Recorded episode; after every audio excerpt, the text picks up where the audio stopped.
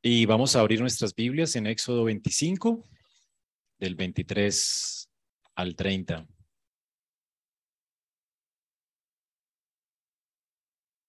Éxodo 25, del 23 al 30.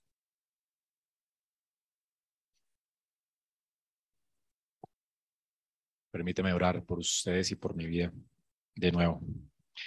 Señor, damos muchas gracias por permitirnos en esta mañana acercarnos a tu santa palabra. Rogamos para que coloques temor en nuestros corazones para obedecerla, ponerla por obra en nuestras vidas y creerla. Suplico también por mi vida para que me ayudes, Señor, con tu gracia, no solamente a predicarla también, sino a ponerla por obra en nuestras vidas. Te lo pedido en Cristo Jesús, Padre. Amén. Bueno, mis hermanos, antes de leer la palabra de Dios, solamente comentar que estamos viviendo en días de mucha, de mucha incertidumbre, especialmente por causa de la economía, ¿no? Las noticias que hemos visto los últimos meses no ha sido nada alentadora, no solamente para nuestro país, sino para el mundo.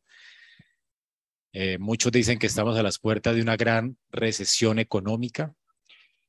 Y bueno, esto realmente a veces nos pone eh, a dudar, ¿verdad? De, de, lo que va a ser de nuestras vidas, de nuestra economía, de nuestro sustento. Y podemos ser tentados a buscar medidas desesperadas. A veces podemos también ser tentados a desconfiar de la provisión de Dios y olvidamos aquella verdad que recorre todas las escrituras y es que Dios provee siempre y cuida de los suyos. Y ese será nuestro sermón de esta mañana. Hermanos, Dios siempre provee y cuida de nosotros. Vamos a considerar esa gloriosa verdad en este texto, en Éxodo 25 del 23 al 30. Y como vamos a leer, aquí están las instrucciones que Dios le da a Moisés para construir la mesa del pan de la presencia. Esta mesa iba a ser puesta en el lugar santo. Recordemos que el templo estaba dividido en tres lugares, ¿no? Lugar santo, lugar santísimo y el patio donde la gente podía venir a ofrecer sacrificios a Dios. El lugar santísimo era el lugar donde estaba el arca del pacto y el lugar santo tenemos entonces lo primero es esta mesa que vamos a ver esta mañana. Mientras vamos a leer esta porción de la escritura, quisiera que usted considerara allí o que consideráramos juntos en esta mañana cómo a la luz de este texto y a la luz de toda la Biblia, tenemos aquí una poderosa razón para confiar en el cuidado providencial de Dios sobre nuestras vidas. Y ese va a ser el texto de mi sermón. Hermanos, hoy les voy a dar una poderosa razón para que usted y yo confiemos en el cuidado providencial de Dios sobre nuestras vidas. Vamos a leer juntos la palabra de Dios, Éxodo 25, del 23 al 30. Harás asimismo una mesa de madera de acacia. Su longitud será de dos codos, es decir, 90 centímetros, su anchura de un codo, es decir, 45 centímetros, y su altura de 1.5 codos, es decir, 68 centímetros. La revestirás de oro puro y harás una moldura de oro a su alrededor. Le harás también alrededor un borde de 7.5 centímetros de ancho y harás una moldura de oro alrededor del borde. Le harás cuatro argollas de oro y pondrás argollas en las cuatro esquinas que están sobre sus cuatro patas. Cerca del borde estarán las argollas para meter las varas a fin de llevar la mesa. Harás las varas de madera de acacia y las revestirás de oro, y con ellas llevarán la mesa.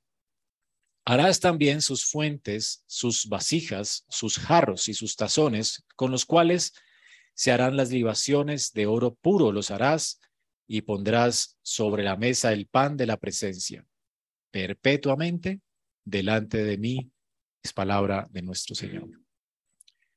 Leemos aquí entonces las instrucciones de Dios para Moisés, para que Moisés haga la mesa del pan de la presencia. Em, los versículos del 1 al 9, recordemos, Dios le había dado instrucciones a Moisés para recolectar ofrenda, de manera que Israel pudiera levantar un tabernáculo para Dios. En el primer versículo dice, bueno, que es un santuario, realmente una tienda de campaña, pero a la, vez un, saber, un santuario en el cual Dios vendría para estar y permanecer en medio de su pueblo. Dios iba a descender del cielo a la tierra, iba a poner su morada en medio de ellos. Eso es increíble, ¿verdad? Dios va a habitar con ellos, el Dios trascendente, gloriosamente trascendente, ahora va a vivir en el tiempo y va a pasar tiempo con su pueblo en ese lugar. Y hasta aquí hemos visto que ese es el deseo de Dios. Dios quiere habitar en medio de su pueblo. Él iba a ser su nuevo rey, los había de hecho redimido de Egipto, de la esclavitud de Egipto, de esa tiranía, de ese gobierno de el faraón, y ahora Dios iba a ser su nuevo rey. Este rey que les había redimido de la esclavitud, ahora él estaba haciendo con ellos nuevas todas las cosas. Ese es un, nuevo, reino, nuevo, un nuevo reino glorioso, un reino realmente donde Israel ahora sí es libre, completamente libre para servir y amar a este Dios que de hecho ha entrado en una relación de pacto, una relación de amor pactual con ellos. La relación que Dios establece con Israel es una relación de pacto, una relación de amor. Dios les ha adoptado como hijos a este pueblo y por supuesto es un pueblo que no se merecía esto, pero por gracia Dios les había amado y por gracia Dios había entrado en esta relación de amor pactual con ellos. Qué bueno es Dios, ¿verdad? Ahora ese pacto era posible porque Dios de hecho hizo propiciación por sus pecados. Y esa propiciación estaba allí eh, presente delante del arca del pacto. Dios estaba poniendo su reino, su trono de gobierno sobre Israel y Dios iba a legislar sobre ellos, les iba a dar mandamientos a ellos a través de esta caja de madera que vimos la semana pasada. Dios estableció su trono sobre ellos y los mandamientos que Dios les estaba dando a Israel y el gobierno de Dios sobre Israel estaban fundamentados en ese pacto de gracia, en esa propiciación que Dios hizo por el pecado de ellos, que estaba anticipando eh, al final a Cristo, quien hizo propiciación por nuestros pecados. Después entonces de que Dios le da a Moisés instrucciones acerca de la construcción del tabernáculo, especialmente de su trono, del arca del pacto, donde se haría propiciación por los pecados de Israel. Ahora tenemos aquí entonces las instrucciones para la construcción de la mesa. De aquí en adelante vamos a ver el mobiliario del templo. Hoy nos vamos a concentrar en la mesa, después eh, hablaremos del candelero de oro y vamos a, ver el incenciario y las cosas que habían sobre sobre el mobiliario del lugar santo. Al igual que la caja de madera de acacia que estaba en el lugar santísimo, esta mesa tenía los mismos materiales, si notaron, ¿verdad? Igual era muy pequeña. Era como la mesa que está aquí servida esta mañana, básicamente tenía unas medidas muy parecidas. Noten allí que medía 90 por 45 centímetros y la altura era de 68 centímetros. Era una mesa pequeña. Sea que las cosas realmente del tabernáculo eran muy pequeñas, ¿verdad? No era algo ostentoso. Lo, lo glorioso de eso es que Dios estaba en ese lugar, no que las cosas eran grandes y eh, pues demasiado ostentosas, ¿verdad? Y por supuesto, el material con el que estaba hecho estaba representando el pacto de amor, esa alianza de amor entre Dios y su pueblo, el oro y la madera. Y también ambas cosas estaban hechas de lo mismo. Eh, dignas de la casa de un rey. La mesa también, igual que la caja de madera donde Dios había puesto su trono, era hecho de madera de acacia y estaba recubierto de oro puro. Lo leímos, ¿verdad?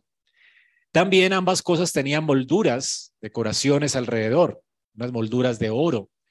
Y también ambas eh, cajas, ambas, eh, ambas, ambos ambas cosas, el arca y la mesa, tenían cuatro argollas de oro. Esas argollas de la mesa también estaban puestas en el lugar de abajo con el propósito de que los sacerdotes la cargaran. Tenía también em, unos travesaños, unas varas de madera revestidas de oro. Ahora, la única diferencia entre el arca del pacto y la mesa del pan es que las argollas que estaban allí los, y las varas no eran móviles, o sea, no eran eh, irremovibles, estas se podían mover. Es decir, que la caja, esta mesa podía descansar, perdón, las varas se podían quitar y de hecho esta mesa, las, los sacerdotes podían disponer de ella para poner pan, la podían tocar y no iban a morir. Entonces, en un sentido, la mesa era santa, pero no tan santa como el arca.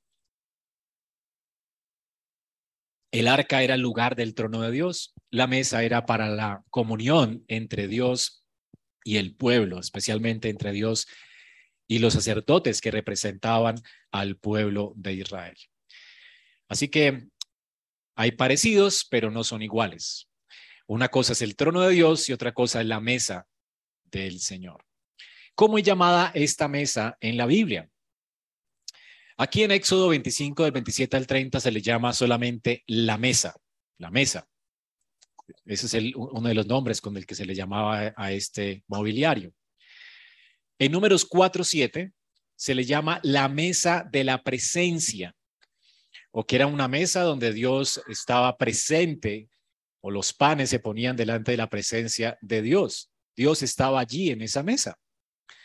Aunque Dios gobernaba sobre Israel y su trono estaba en el arca del pacto, de manera especial también Dios estaba presente en esa mesa. Así que esos panes eran puestos en la presencia misma de Dios que estaba a tan solo unos metros de ese lugar, en el lugar santísimo. También se le llamó en Levítico 24:6 la mesa de oro puro o la mesa pura. O sea, la mesa también era santa en relación, eh, por la relación que tenía con las cosas celestiales. Era una mesa apartada por Dios, no era un pan común lo que se ponía allí, la mesa no era algo común y recuerden que los lugares puros o santos en la Biblia tienen que ver porque, o sea, son santos porque tienen una relación con el cielo directamente. Así que es una mesa que fue construida por Moisés, pero que guardaba una relación estrecha con el cielo, o que en el cielo también hay una mesa. Ok, eso también es importante y esta mesa es una sombra de las cosas celestiales. En segunda de Crónicas 13:11 se le llamaba la mesa limpia o la mesa ceremonialmente limpia. Y quisiera abrir la escritura en Primera de Reyes 7, 48. Esa es muy importante, porque está como el resumen de todo lo que hemos dicho. Primera de Reyes 7, 48.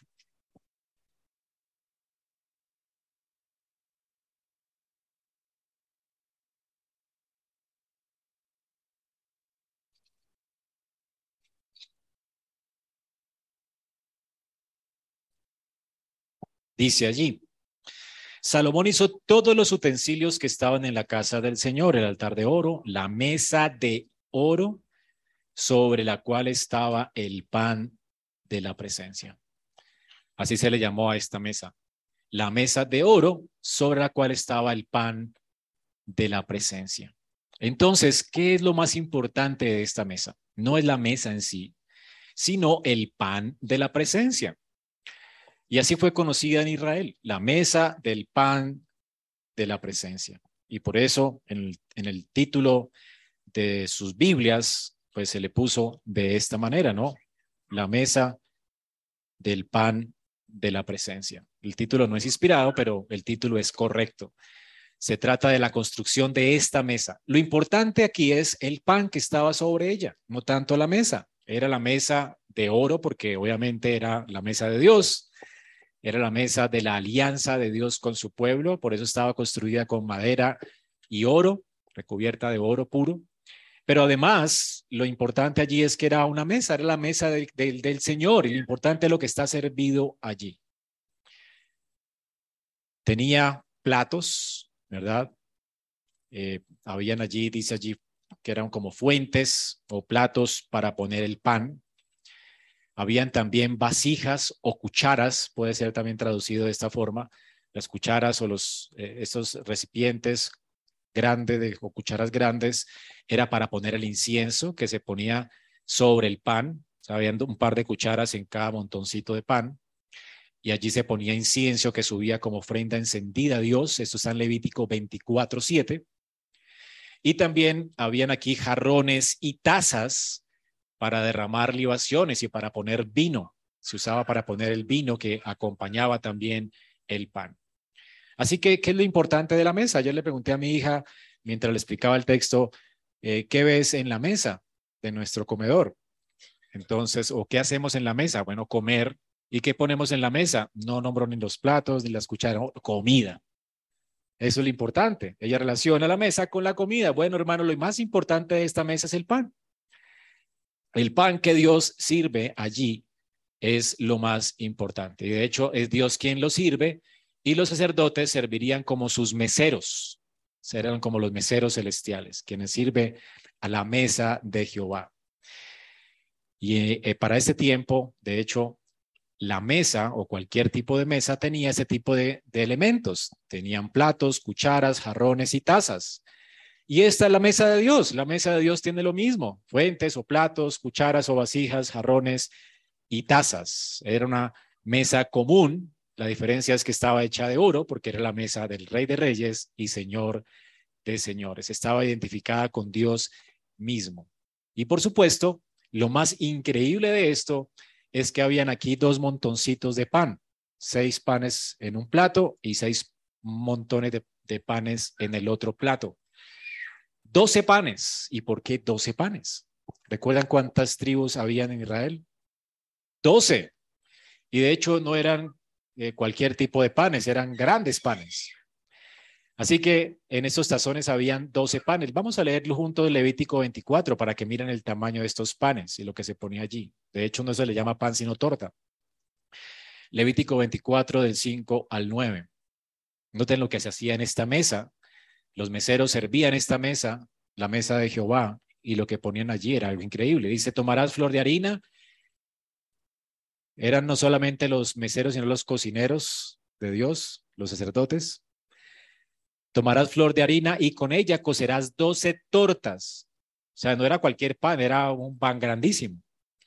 En cada torta habrán dos décimas de efa. Las colocarás en dos hileras, seis en cada hilera, es decir, habían doce panes. Sobre la mesa de oro puro delante del Señor. Y en cada hilera pondrás incienso puro.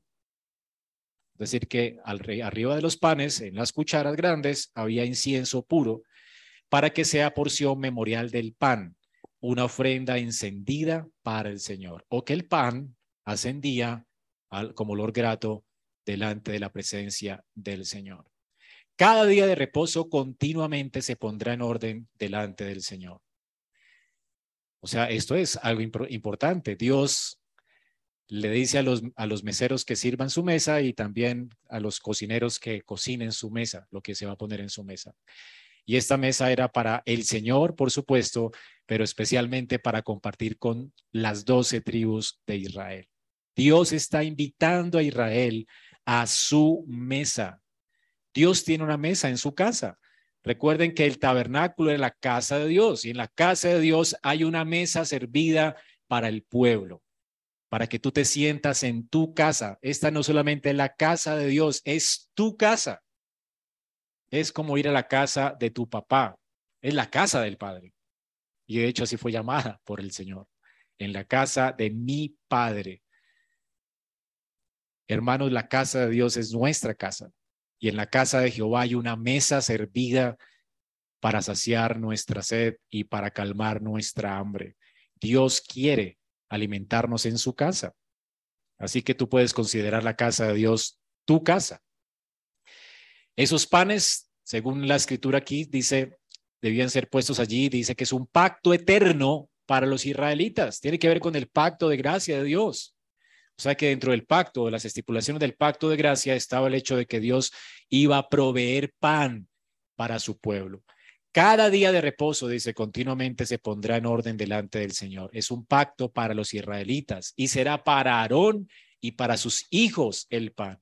Y lo comerán en el lugar santo, porque lo tendrán como cosa muy sagrada de las ofrendas encendidas para el Señor por derecho perpetuo. O sea que era la porción que Dios apartó para los hijos de Aarón o para los sacerdotes, para los levitas, o que los levitas comían de este pan y se sentaban con el Señor a la mesa, recreando aquella gloriosa escena que habíamos visto semanas atrás cuando Dios, a través de sus sacerdotes, llamó a su pueblo y se sentó con él y que ellos comieron y bebieron en presencia de Dios en el monte santo.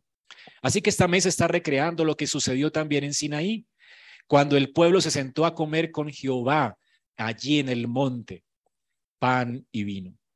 Aquí también había pan y vino dispuesto para los sacerdotes y cada día del Señor ellos debían comer delante de la presencia de Dios. Y por supuesto, el pueblo comía delante de la presencia de Dios en sus sacerdotes. Recordemos que el pueblo sacerdotal eran realmente los representantes de Israel. Ellos eran los ancianos o sus representantes.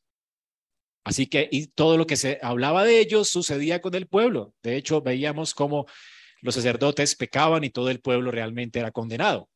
Los sacerdotes se portaban bien y todo el pueblo era bendecido.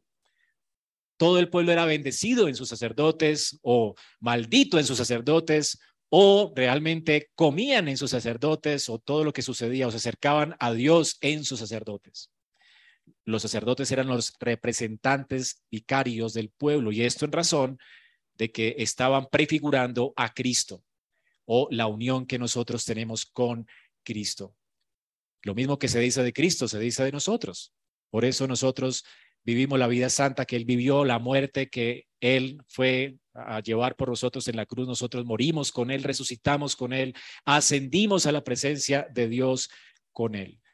Y por eso ahora, de hecho, nosotros podemos sentarnos a la mesa de Dios, por causa de que nuestro representante federal está en la presencia misma de Dios, en la mesa celestial.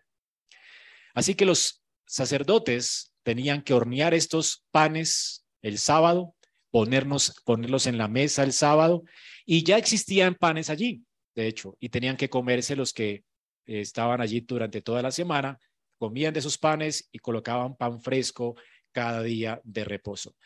Eh, tenía que ser un pan, por supuesto, sin levadura, y cada pan medía unos 30 centímetros de ancho de diámetro y 10 centímetros de ancho, o sea, eran grandes, grandes tortas, ¿no? Y ellos debían comer el pan junto con el vino y lo reemplazaban con pan fresco cada día de reposo. Eso está pues, en Primera de Samuel. Recuerden cómo David lo único que encuentra en el, en el templo, en la, en el tabernáculo es pan fresco de los sacerdotes. Cuando David estaba huyendo de Saúl, ¿recuerdan? ¿Y qué le dan de comer? Pues de ese pan. Era lo único que había, era la porción de los sacerdotes. Y es realmente, eh, era, era la porción asignada para ellos, pero David come de él como anticipo de que nosotros también comeríamos de él. Y de hecho hoy lo haremos en la mesa del Señor.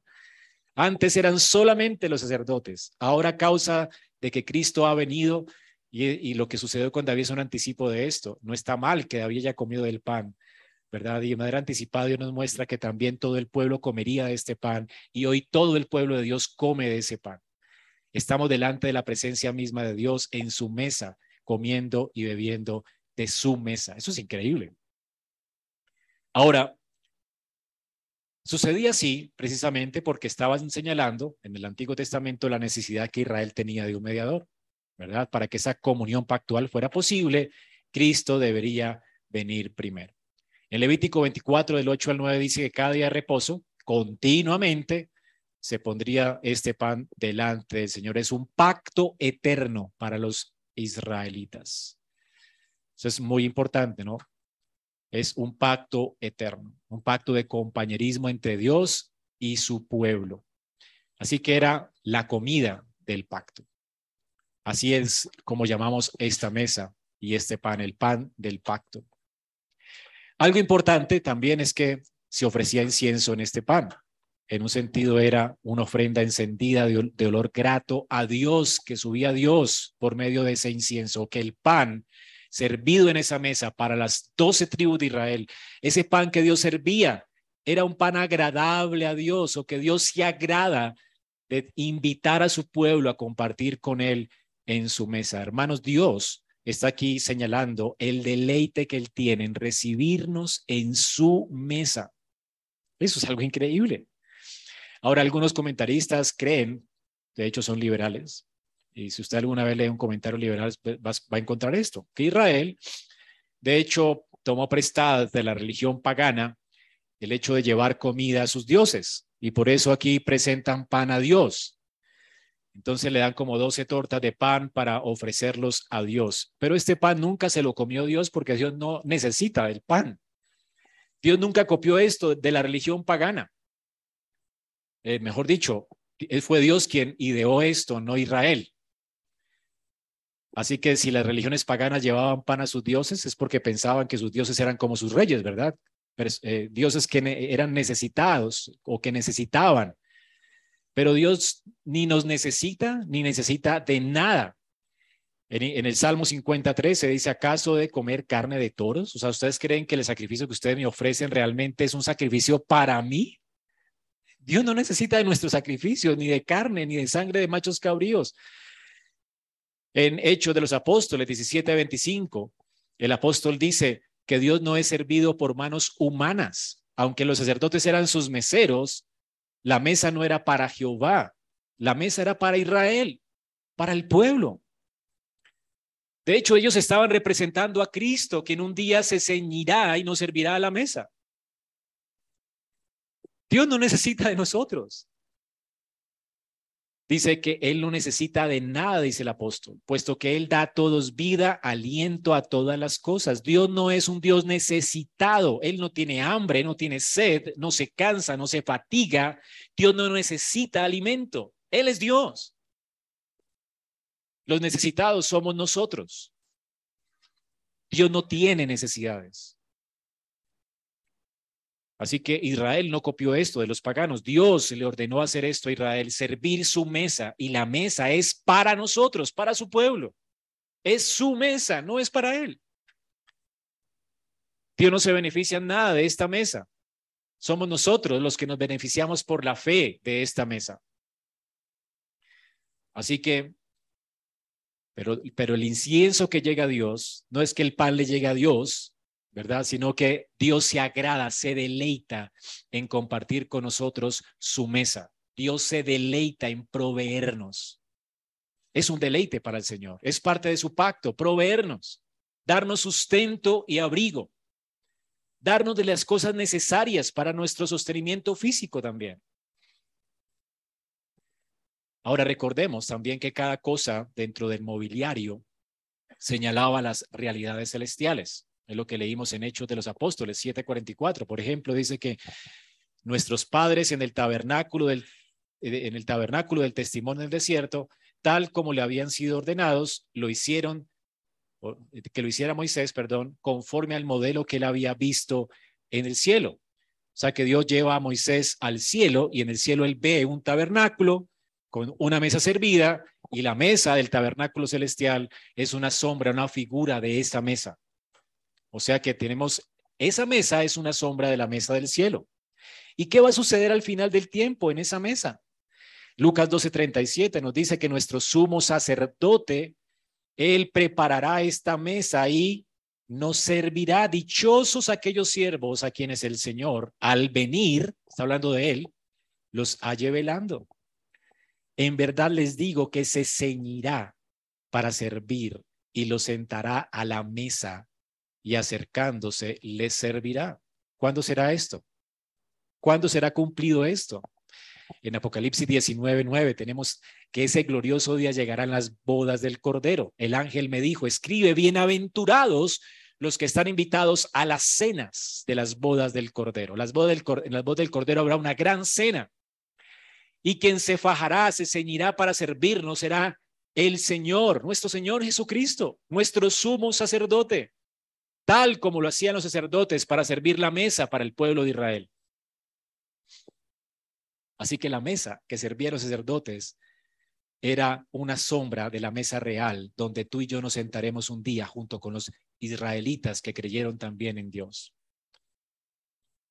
Increíble, estas son las palabras de Dios, dice, palabras verdaderas. Dios, en verdad, hermanos, ha prometido llevarnos a su casa, a su templo, palacio celestial. Y un día nos servirá y nos sentará a su mesa. Hermanos, para Israel, la mesa de la proposición del pan de la presencia era simplemente una sombra, un tipo de lo que les esperaba a ellos en gloria. Y para nosotros hoy es aún más glorioso, porque ya estamos comiendo anticipadamente de ese pan que Cristo nos proveyó y de ese vino que hoy tenemos delante de nosotros servido. Y de hecho, lo más increíble en Mateo 26, 29 es que Jesús en este momento, de hecho, no está comiendo. Les digo que desde ahora no beberé más del fruto de la vid, es decir, del vino, hasta aquel día cuando lo beba con ustedes en el reino de mi Padre. El Señor Jesús se abstiene hoy de tomar esta mesa, de hecho, porque Él se hizo hombre. Aunque Él no es Dios, eh, Él es, él es Dios y no necesita de nada, Él también es 100% hombre y se hizo necesitado para sentarse con nosotros a la mesa. Y él dice que no está comiendo ahora de esa mesa porque la comerá con nosotros en la mesa real, de la cual esta mesa es una sombra. Así que la mesa de Israel y la mesa que Dios ha servido para nosotros hoy son sombras y figuras de la mesa celestial, de la mesa en la cual nosotros nos sentaremos a disfrutar del Señor para siempre. Y hermanos, a Dios le encantará tenernos allí. Dios anhela este día. Lo más increíble es que Dios se deleita en tener comunión con su pueblo. Eso es lo más increíble. Así que Él nos está invitando, por eso hoy a, recordar que un día nos sentaremos en su mesa y nos anhela celosamente. Así que nuestra mesa hoy al igual que la mesa de Israel, es una mesa temporal que anticipa ese día de gloria cuando todos los hijos de Abraham, tanto del Antiguo Testamento como los del Nuevo Testamento, se sentarán en ese banquete de bodas. Y aquí también hay un par de cosas que podemos aprender, atesorar, al igual que lo pudieron atesorar los hijos de Israel. De manera temporal tenemos una mesa que nos recuerda por lo menos un par de cosas acerca de Dios. La primera de ellas es que podemos confiar en que Dios nos protege siempre. Y esto es lo que significa esta mesa para nosotros, como lo significó también para el pueblo de Israel. De hecho, así lo entendió el salmista en el Salmo 23. Cuando él se refirió a la mesa, está pensando en esto. dice, tú preparas mesa delante de mí en presencia de mis enemigos. Has ungido mi cabeza con aceite, mi copa está rebosando. Recuerden que David, David huyó mucho tiempo, por mucho tiempo de Saúl, ¿recuerdan? Y cuando estaba refugiando de sus enemigos, Dios lo refugió en su tabernáculo y lo alimentó de su mesa, de su templo. Anticipadamente, él pudo participar de lo que nosotros participamos hoy. No por mediación de sacerdotes, sino directamente comió de la mesa del pan de la proposición servida para ellos de manera provisional. Y él dice, tú preparas mesa delante de mí en presencia de mis enemigos. David sabía que mientras estaba en ese tabernáculo, el Señor le protegía de sus enemigos. Leí que según una costumbre oriental, entre esos tiempos, por supuesto, un invitado de honor de un poderoso rey siempre estaba salvo en su casa. Si un rey era poderoso y tú entrabas en su palacio y él te daba la bienvenida y te sentaba en su mesa y comías con él, tú podías estar tranquilo. Hoy celebramos el Día de la Reforma Protestante. Y una de las cosas de las cuales Martín Lutero pudo dar gracias a Dios fue que Dios le protegió y le guardó a él en un palacio, en un palacio de un rey. Y mientras ese rey poderoso le protegió en ese palacio, él pudo allí traducir la Biblia al idioma vulgar del pueblo. ¿Y por qué pudo hacer todo eso mientras estaba allí?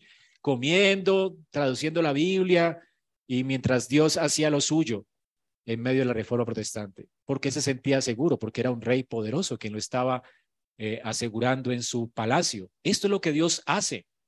Cuando Él sirve mesa para nosotros, nos está diciendo, no se preocupen, hijos. Yo me encargo de sus enemigos. Jehová es un buen rey, es un rey anfitrión. Y Él es nuestro Padre y nos recuerda que mientras su mesa esté servida, no tenemos que preocuparnos por nuestros enemigos. Y la, y la razón es que de hecho la mesa está anticipando a Cristo. Él es el pan que descendió del cielo.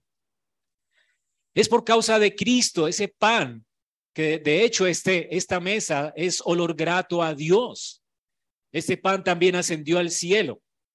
En esas cucharas donde se quemaba el incienso, subía representando esto, que Cristo también ascendió al cielo y Él es realmente el Hijo de Dios en quien Jehová, el Padre, tiene su complacencia. Dios se complace en su Hijo y por eso Él se complace en recibirnos en su Hijo, en su mesa. Y por la razón de que Cristo murió por nuestros pecados en la cruz del Calvario, Dios nos recibe como un rey anfitrión en su casa para que no temamos. La escritura nos recuerda en Colosenses 2 del 13 al 15, cuando ustedes estaban muertos en sus delitos, en la incircuncisión de su carne, Dios les dio a ustedes vida juntamente con Cristo, habiendo perdonado todos nuestros delitos y cancelado el documento de deuda que consistía en los decretos contra nosotros, que nos eran adversos. Y dice que Dios lo quitó, Cristo lo quitó de medio, clavándolo en la cruz del Calvario. Toda la sentencia que pesaba sobre nosotros la ira de Dios que pesaba sobre nosotros, Cristo la llevó en la cruz del Calvario. ¿Y qué más hizo Dios en Cristo?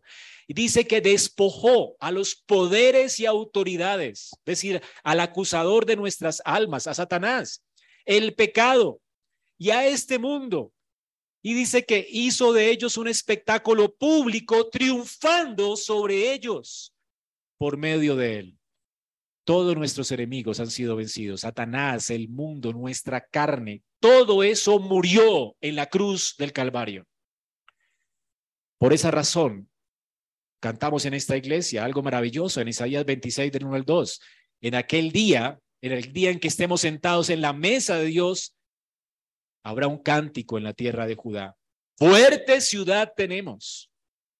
Protección o salvación Dios ha puesto por muros y baluartes. Abran las puertas para que entre la nación justa, la nación que Dios ha justificado, esta nación que permanece fiel a Él. En su templo, palacio, estaremos seguros. Hermanos, estamos seguros. ¿Qué te puede pasar a ti? Lo que Pablo dice, ¿qué nos podrá separar del amor de Dios que es en Cristo Jesús? Tú estás seguro en Cristo. Nada te podrá dañar, ni la muerte, ni aunque te mataran, nada podrá separarte del amor de Dios. Lo primero que es, ah, eh, verán tus ojos una vez muera será el rostro de Dios en gloria. Nada podrá separarnos del amor de Dios. Nada podrá dañarnos. Así que tienes ansiedad por el futuro el día de hoy. Hermano, recuerda esto, no tienes que temer, tu rey anfitrión te protegerá. Nada te podrá dañar, ni las persecuciones, ni gobiernos perversos, ni Satanás, ni el mundo, ni la carne, nada podrá dañar a su pueblo. Estamos seguros en él. Y en segundo lugar, algo también nos enseña la mesa. La mesa nos enseña esto, que Dios está allí presente con nosotros mientras lo tengamos a Él por Dios y mientras Él lo reciba en su templo, palacio, en su mesa, mientras Él sea su, nuestro rey anfitrión, podemos estar seguros en Él. Pero en segundo lugar, también la mesa señala algo increíble y es que Dios también nos provee. No tenemos que preocuparnos por la provisión. El pan en la Biblia siempre representó el, alimento básico. Alimento es igual a pan, según la escritura. Como para el boyacense, alimento es igual papa. Salmo 104.15. El vino que alegra el corazón del hombre para que haga brillar con aceite su rostro y alimento, pan que fortalece el corazón del hombre. El pan es traducido en nuestras Biblias como alimento, pero literalmente es pan. Es lo mismo que está allí escrito en la mesa del pan de la proposición. Es pan. ¿Qué es pan? Pan igual alimento, la papita. Dios se encargará de tu papita, hermano. El pan de la mesa de la presencia está mostrando a Israel que todas las necesidades de su pueblo están delante de Dios. Por eso se llama el pan de la presencia. Tus necesidades están delante del Señor. Dios tiene cuidado de nosotros. Nunca faltará el pan. Esta es la razón por la cual está esta mesa allí delante del pueblo de Israel. Dios ha dado alimento, dice el Salmo 111, 5. Dios ha dado alimento a los que le temen. ¿Y, ¿Y cuál es la razón? La razón es que Él recordará su pacto para siempre. O para decirlo de otra manera, dentro de las promesas del pacto de gracia está el que Dios va a proveer para nuestras necesidades físicas. Óigalo bien. No somos un tipo de, de, religión etérea o mística que le decimos a la gente, Dios ocupa de tus necesidades espirituales, pero aguante hambre, mi hijo. No. De hecho, si despachamos a un hermano con necesidad, ¿verdad? Y, y, no somos instrumentos en manos de Dios para proveerle para sus necesidades, de hecho estaríamos pecando contra Dios y Dios nos va a juzgar porque estamos retrayendo nuestra mano para darle alimento al pobre de la iglesia. Entre nosotros no debería existir necesidades porque Dios tiene cuidado de nosotros y Dios muchas veces provee a través de la generosidad de otros cuando estamos quebrados y estamos mal, ¿verdad? Así que nuestra responsabilidad, de hecho, alimentar a las viudas y los huérfanos de la iglesia para que no haya necesitado en medio de nosotros.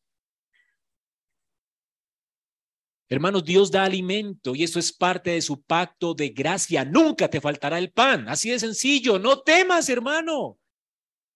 ¿Crees que si viene una recesión económica aguantarás hambre? No, de ninguna manera. Dios se encarga de ti. Tal vez no comerás lo que se te antoje, pero vas a comer. No vas a sufrir de hambre. Israel nunca debió olvidar esto. De hecho, Dios se comprometió en su pacto de gracia a sostenerles en el desierto. Dios sostuvo sus necesidades físicas. Dios no solamente va a resucitarte a ti en gloria, en espíritu. Dios te va a dar un cuerpo físico. Dios también tiene cuidado de nuestro cuerpo. Nuestro cuerpo, de hecho, dice la Biblia, es templo del Espíritu Santo. Y un día será renovado para ser glorificado, para estar delante de la presencia de Dios. Dios también redimió, tu cuerpo. Aquí no somos, no tenemos una religión platónica, donde pensamos que el cuerpo es malo y el espíritu es bueno. No, tu cuerpo le importa a Dios, tus necesidades corporales le importan a Dios, el hambre, tu fatiga le importa a Dios. Y aquí está hablando de pan, literal. Esto no es solamente algo espiritual. Dios sirve una mesa literal y sirvió una mesa literal para su pueblo en medio del desierto. Dice que Él les dio a comer pan de dioses. ¿No hizo acaso Dios llover pan y maná del cielo para alimentar a su pueblo? ¿No hizo llover acaso codornices en el desierto? Porque se cajaron de carne y le dio carne hasta que se le salieron por las narices. Dios no tiene ningún problema con alimentarnos, hermanos. Dios tiene cuidado de los suyos. Y de hecho, cuando Israel se sació, Dios antes de enviarles a la tierra prometida, cuando ellos vieran que hay abundancia ahora y no tienen que todos los días esperar el pan diario, Dios les va a dar abundancia. Dios le dice a ellos en Deuteronomio 8, cuídate de no olvidar al Señor tu Dios, dejando de guardar sus mandamientos, sus ordenanzas y sus estatutos que yo te ordeno hoy. No sea que cuando hayas comido y te hayas saciado, hayas construido buenas casas y habitado en ellas, y cuando tus vacas y tus ovejas se multipliquen, y tu plata y oro se multipliquen, y todo lo que tengas se multiplique, entonces tu corazón se enorgullezca y te olvides del Señor tu Dios que te sacó de la tierra de Egipto, de la casa de servidumbre. Él te condujo a través del inmenso y terrible desierto, con sus serpientes y escorpiones, tierra sedienta donde no había agua. Él sacó para ti agua de la roca. En el desierto te alimentó con maná que tus padres no habían conocido para humillarte y probarte y para finalmente hacerte bien. Ojo, dice el Señor, no sea que tu corazón se enorgullezca y diga, mi poder, mi fuerza han producido esta riqueza. Acuérdate del Señor tu Dios, porque Él es el que te da poder para hacer riquezas, a fin de confirmar su pacto, el cual juró a tus padres como en este día. Cuidado con olvidarnos de esto. Damos por sentado muchas veces que lo tenemos todo, ¿verdad? Vamos al centro comercial, tenemos una platica y ya, y, que, y fue el trabajo que hice. A todo el mundo le pagan, a mí también, si Dios quisiera, tú no tendrías ni trabajo, aguantarías hambre. Así de simple. Un salmo dice que Dios retrae su mano y todos mueren. ¿Tú sabías de dónde viene el plato que está literalmente delante de ti cada día en tu mesa? de la mano de Dios. No es tu trabajo. ¿Cuánta gente muy buena hay que no consigue trabajo? Tú deberías vivir humillado si tienes un buen trabajito. Y gracias a Dios, porque algunos de, veo cómo el Señor prospera a algunos de ustedes y los vi antes padeciendo necesidades. No te olvides de esto. No, no olvides quién sustenta tu vida. Por eso el Señor nos dice hoy en Mateo 6:11, danos el pan de cada día. Fue la forma en que Él nos enseñó a orar. Ahora, ¿cuál fue la razón de que el Señor nos, haya dicho que oráramos de esta manera? Señor, dame hoy el pan de cada día. Uno podría decir, pero pues ya tengo trabajo, ya para qué le voy a pedir el pan a Dios todos los días. Dios, si hubiera querido, como dice alguien, eh, de, hecho Dios nos ha dado a nosotros todas las cosas en abundancia para que las disfrutemos. Ahora, si lo hubiera querido, nos da todas las cosas de una vez, todo el reino, todo de una vez. ¿Y para qué venir a él a pedirle el pan? ¿Será que Dios necesita ser informado, que le informemos? Señor, acuérdate del pan. Ojo, se te olvida, va a haber recesión económica, no te olvides de mí. Todos los días hay que pedir el pan de cada día. ¿Y por qué? ¿Sabes cuál es la razón?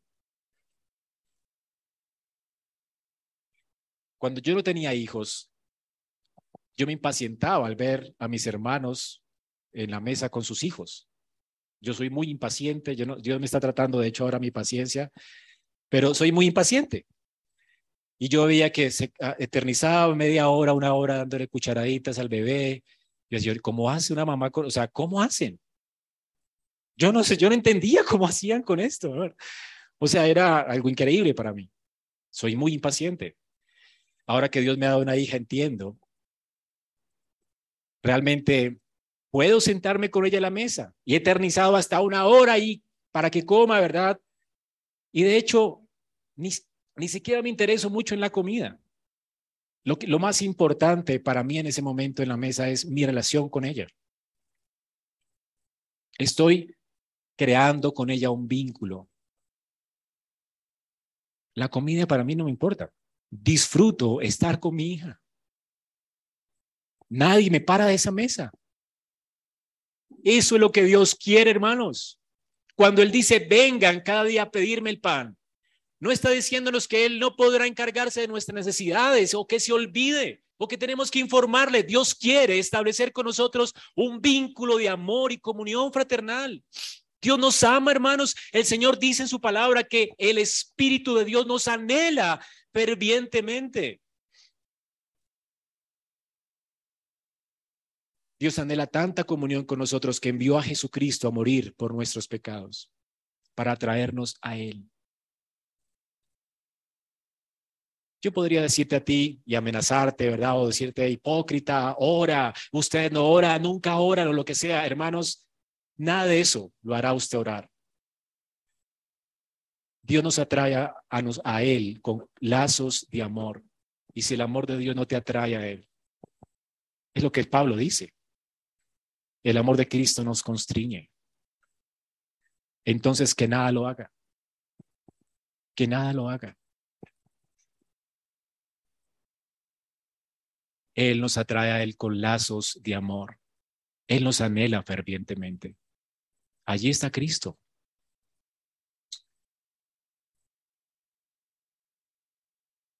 Dios quiere que cada día le pidas el pan, porque cada día quiere que le ames, que le conozcas. Y de hecho te vas a dar cuenta de que Él va a proveer para todas tus necesidades y lo hará conforme a sus riquezas en gloria. De hecho, te vas a dar cuenta cuando tengas este vínculo de amor fraterno con Él y lo construyas y construyas esta relación, que el Señor va a ser realmente tu porción. Tú, de hecho, lo otro lo vas a ver como una añadidura para tu vida. Lamentaciones dice, el Señor es mi porción, dice mi alma. Por tanto, en Él espero. O sea, el salmista dice, yo, yo espero en Dios, porque el Señor es bueno. Pero Él dice, yo espero que Él me provea, pero Él es mi porción. Hola, bueno. Con razón el Señor dice, busquen primeramente el reino yo de Dios y lo demás Eso lo será como añadidura. Lo dejé ahí, pero ¿Sabes? ¿quién le puso ahí? Cuando tú estableces un vínculo de Vaya, amor con Cójalo, lo lava y lo sube. Que ya yo lo había hecho. las cosas que van a venir a tu vida van a ser como ñapa. Bueno, voy a dejar esto de último. Esa es la ñapa, Voy a limpiar allá abajo. porque el Señor es la porción Cuando de limpie abajo. Lo importante de esa mesa no solamente Eh, eh, es el pan, allá lo abajo. importante de esa mesa es Dios mismo. Dios quien nos da ese pan. Dios quien se deleita en nosotros. Dios quien quiere establecer con nosotros un vínculo de amor. Y esto me lleva a no vale. Ese pan señala a Dios mismo. lo quiere fácil, Sebastián. Vaya. Él es el pan que descendió Vamos a del bajar, cielo. bueno. Este Vaya, pan lo Vaya, señala. que yo voy a barrer, Amy. Vas a bajar. Ay, Mío. Jesús tiene el poder de sostener nuestra vida física. Pero Jesús vino a este mundo para tener una relación de amor y un vínculo pactual de amor con nosotros. Él vino para estar con nosotros. Cuando él, él no tiene problema para darnos pan. Multiplicó el pan para cinco mil personas, ¿recuerdan? De hecho, cuando la gente le comenzó a buscar a él, le estaba buscando por el pan. Pues que pues que- recesión, que Roma nos siga, no importa. Tenemos pan todos los días con ese señor. Y le buscaban. Y él tenía problema con darles pan. El, pu- el punto es que el Señor les dijo a ellos, en verdad les digo que ustedes me buscan, no porque hayan visto las señales o porque hayan visto que yo soy Dios con ustedes, sino porque han comido de los panes. Todo lo que quieren es pan. Si no, no me buscarían. Si tú buscas a Dios cuando solamente tienen necesidades, tú no has entendido el Evangelio.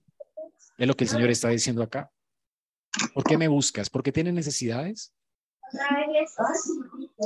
Ahora, si te hubieras dado cuenta, tú eres un saco de necesidades, tú necesitas a Dios. Pero el punto es que no, bus- no lo buscamos a Él por, por necesidad, lo buscamos a Él porque lo necesitamos es a Él. Jesús les hace ver esto a ellos. El Señor le dice a estas personas, yo soy el pan vivo que descendió del cielo.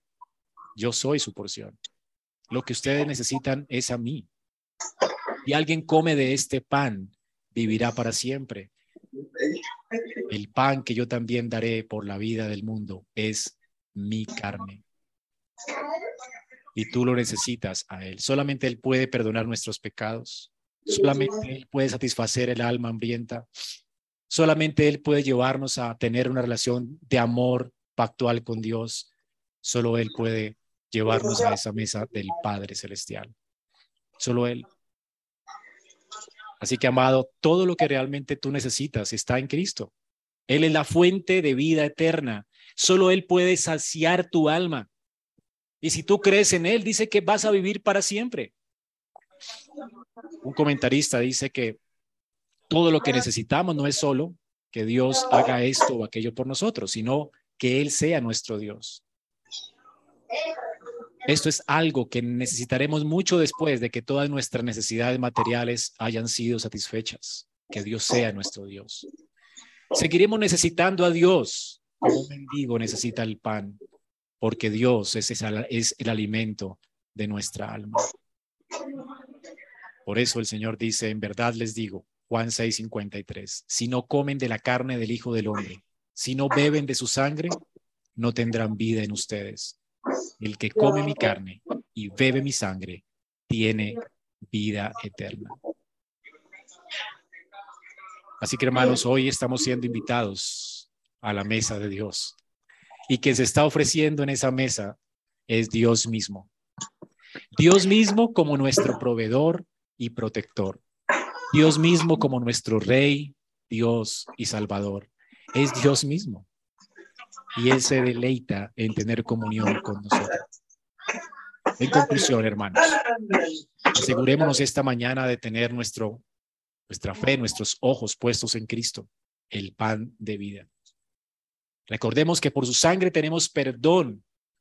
Por Él, por su vida, muerte, resurrección y por su ascensión podemos tener esperanza de vida eterna. Podemos tener la esperanza de sentarnos un día a la mesa del Padre, a la mesa real, de la cual esta es sombra. Asegurémonos también de pedir cada día el pan, de cada día. No demos por sentada nuestra relación con Dios. construyamos esta relación con el Señor. Él quiere realmente que tengamos con Él un vínculo, una relación pactual, una relación. Dios quiere una relación, es por eso que nos dice que pidamos el pan de cada día. Ve a Dios y no des por sentado que ya lo tienes todo. Porque si no lo tienes a Él, tú no tienes nada. Dios se quiere dar a sí mismo a ti. Así que ve a pedirle por las cosas materiales y te darás cuenta que Él saciará increíblemente todas tus necesidades y lo hará conforme a sus riquezas en gloria. Él no nos da algo de su riqueza, nos da conforme a sus riquezas. Hermanos, Dios sacia y la, y, la, y la copa nuestra siempre va a estar rebosando. Dios no quiere que nos vayamos de su mesa. Es lo que dice el salmista. Dios quiere tenernos allí con Él. Él disfruta tenernos con Él. Él nos ama entrañablemente. Así que hermanos, recuerden también agradecer a Dios porque no tenemos algo delante de nosotros que no hayamos recibido de su mano. Dice Primera de Corintios 4:7. ¿Qué te distingue? ¿Qué tienes que no hayas recibido? Y si lo recibiste, ¿por qué te jactas como si lo hubiera, no lo hubiera recibido? Por costumbre a veces damos gracias a Dios, pero ¿qué tal si lo haces de manera real y reconoces en tu mente mientras comes que no tendrías delante de ti pan si no fuera porque es Dios quien te sostiene? Así que sea que te sientes a comer, o sea que tengas trabajo, o sea que puedas disfrutar algo en esta vida, sea agradecido y no quejumbroso. Como damos por sentado que merece, nos creemos merecedores de todo, entonces nos quejamos, nos quejamos del clima, nos quejamos del trabajo, nos quejamos de la comida, nos quejamos que tan poquito el salario, que tan poquito la plata, que tan poquito, tan ¿sabes quién es, qué mereces tú el infierno? Y sin embargo, de la bondad de Dios, Dios te está dando a ti sostenimiento. Y si tienes hoy pan y techo, deberías estar contento porque merece, realmente el infierno. Esa sería tu porción. Pero en Cristo hoy puedes saber que tienes en Dios una porción, que es la porción tuya y además Él va a encargarse de tus necesidades. Recuerden, hermanos, buscad primero el reino de Dios y su justicia, y todas las cosas van a ser añadidas. Si haces de Dios tu fuente de sumo gozo, todas las cosas que puedes disfrutar en esta vida van a ser como ñapa para ti. Y finalmente, hermanos, aquí está la poderosa razón que les prometí. La poderosa razón para confiar en el cuidado providencial de Dios sobre nuestras vidas. Y es lo que señala el pan en esta mesa, a Cristo. Cristo es la poderosa razón para confiar en el cuidado providencial de Dios sobre nuestras vidas. ¿Cuál es la razón? Romanos 8:32 dice, el que no negó a su propio Hijo, sino que lo entregó por nosotros, ¿cómo no nos dará también junto con él todas las demás cosas? Es decir, protección, cuidado, provisión. ¿Sabes por qué puedes tener la garantía de que tendrás todas estas cosas? Porque Dios no, no, nos negó al Hijo. Dios nos ha dado lo mejor que tiene, su Hijo. Dios se dio a sí mismo por nosotros. ¿Vas a desconfiar de Él? Que venga la recesión, que venga la persecución y que venga lo que venga. Dios nos sostendrá, hermanos. Dios nos sostendrá y Dios nos ayude a confiar en Él. Vamos a orar.